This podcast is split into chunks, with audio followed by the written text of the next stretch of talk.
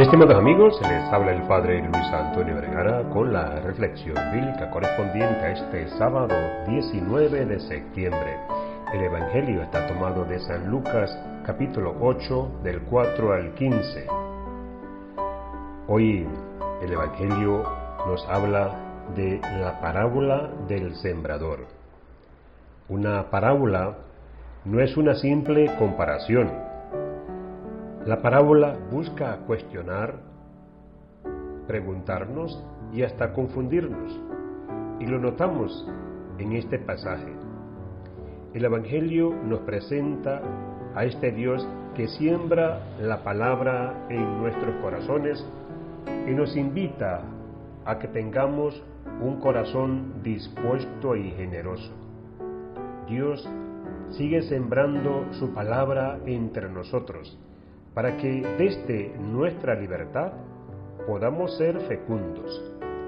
La palabra tiene poder y tiene fuerza, pero Dios ha querido limitarse en cierta manera al terreno.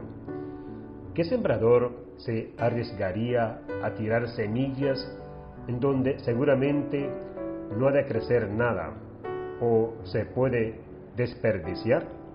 Y la respuesta debería ser nadie.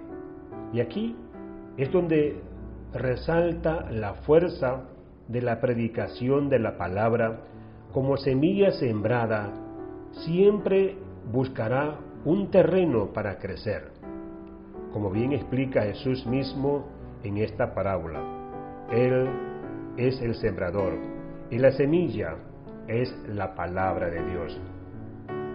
Hay algo que no debemos perder de vista, y es que la palabra de Dios es semilla fecunda, capaz de germinar y dar frutos de vida eterna.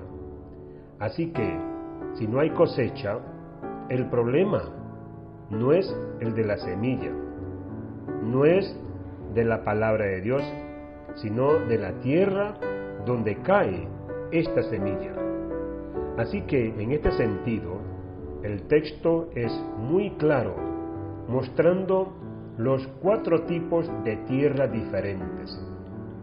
Miremos en nuestro interior y preguntémonos qué clase de terreno somos y si verdaderamente estamos asumiendo en nuestra vida la palabra de Dios para que dé fruto al ciento por uno como nos dice San Lucas.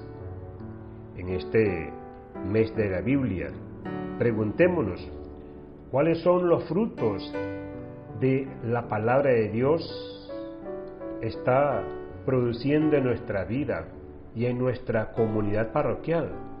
Allí, allí donde nos encontramos, ¿qué fruto está produciendo la palabra?